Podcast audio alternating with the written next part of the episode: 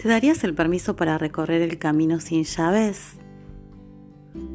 Crecimos con llaves habilitantes que iban supuestamente abriendo puertas para avanzar. Avanzar en el camino dependía de cuántas llaves poseías en tu llavero. Cuanto más llaves, más puertas se abrían.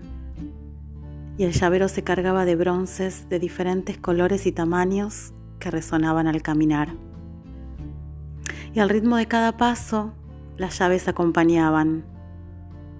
Pesado, cada vez más pesado el llavero. Su ruido casi desconcentraba los pasos para seguir eligiendo el rumbo. Entonces, un día, mientras inmerso en la rutina ibas, decidís soltar el llavero, perderlo por un rato, experimentar un poco de liviandad y ver qué sucede a expensas y con temor de no abrir otras puertas, soltás. Mientras una sensación de alivio te libera, a pesar del miedo, sentís cierta libertad. Descubrís otras puertas, son muchas, y no tienen las mismas cerraduras. ¿Es libre acceso?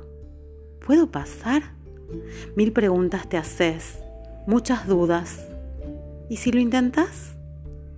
Y te das el permiso para recorrer el mundo sin llaves?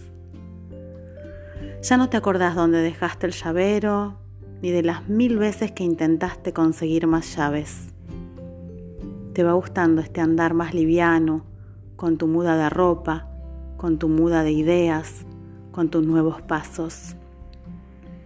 Vas descubriendo nuevos colores, personas, sonidos. A todos llegaste sin el llavero descubriendo que existían tantos caminos sin llaves, compartidos como estrellas en el cielo, y te animas a andarlos.